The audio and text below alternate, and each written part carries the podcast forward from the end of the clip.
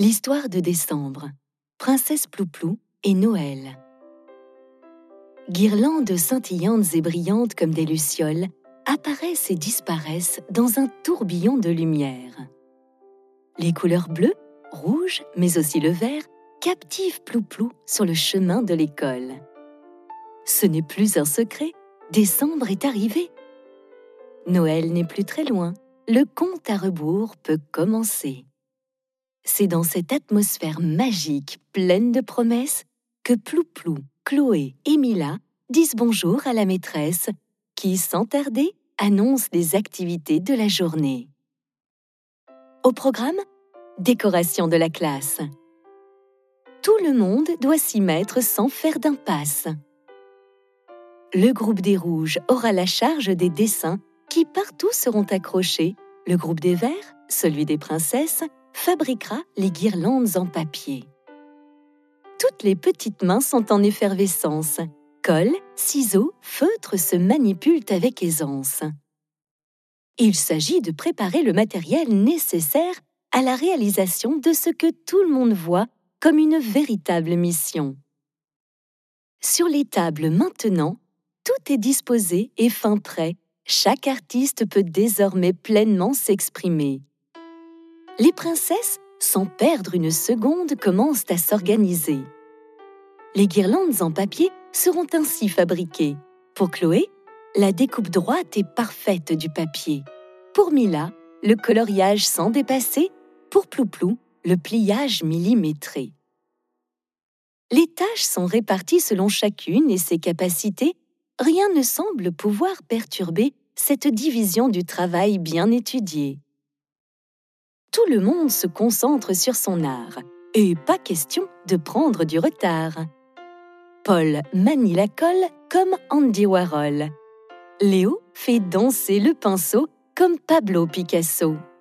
Martin travaille de ses mains tel Auguste Rodin.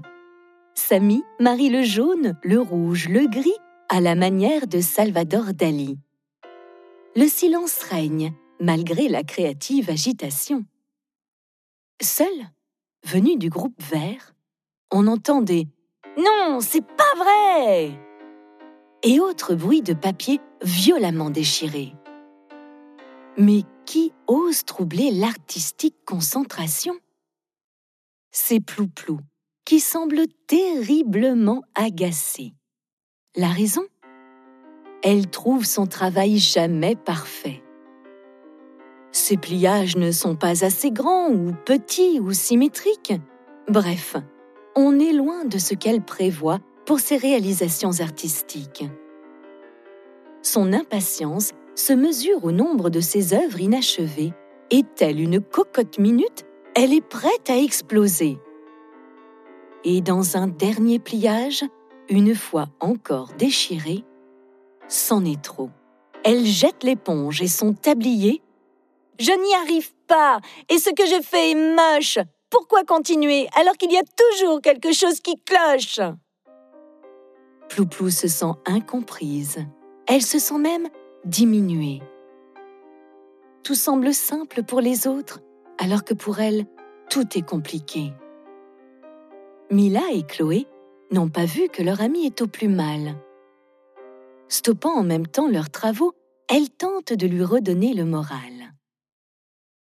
La tâche n'est pas aisée, elles ne sont pas trop de deux. Leurs paroles douces et apaisantes chassent les gros nuages hideux du ciel de Plouplou et enlèvent de son cœur cet affreux nœud. Tu aimerais bien que tout soit parfait, et de ne pas y arriver semble te bouleverser. Pour que cette situation prenne fin, essaie de prendre un recul bien malin. Tu constateras que colère et démotivation grandissent avec ce que tu y mets comme attention. N'oublie pas que pour nous, tu restes quoi qu'il arrive notre ami Plouplou. Le visage de la princesse ressemble à un soleil éclatant. Chloé et Mila lui redonnent la joie. Pour des amis, rien d'étonnant. Princesse Plouplou, un peu honteuse de sa réaction, remercie ses amis de lui avoir expliqué la situation. Ce n'est rien, Plouplou. Les amis sont là pour ça et n'aie pas honte de ta volonté d'être parfaite. C'est une réaction qui est loin d'être bête. le miracle de décembre est arrivé, et c'est le cœur tout léger que les trois princesses décident de finir ensemble la guirlande en papier.